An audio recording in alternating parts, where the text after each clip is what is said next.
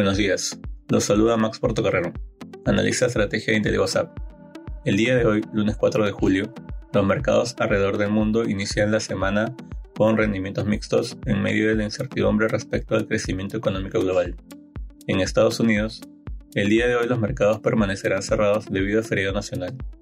En la eurozona, las bolsas muestran rendimientos positivos, liderados por las acciones relacionadas a petróleo y gas. Por otra parte, durante la semana se presentará el informe semestral de estabilidad financiera del Banco de Inglaterra, mientras que el Banco Central Europeo publicará su reporte sobre su última decisión de política monetaria. De otro lado, se espera que los volúmenes negociados hoy en el mercado europeo sean menores ante el cierre del mercado estadounidense por feriado local. En Asia, los índices mostraron comportamientos diferenciados.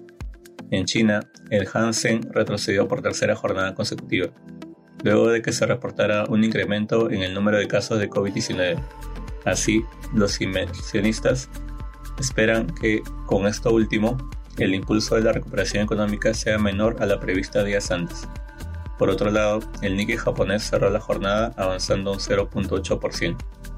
Respecto a commodities, los precios del oro y del cobre retroceden durante el día, Finalmente, el petróleo continúa avanzando ante inventarios menores a los estimados por el mercado.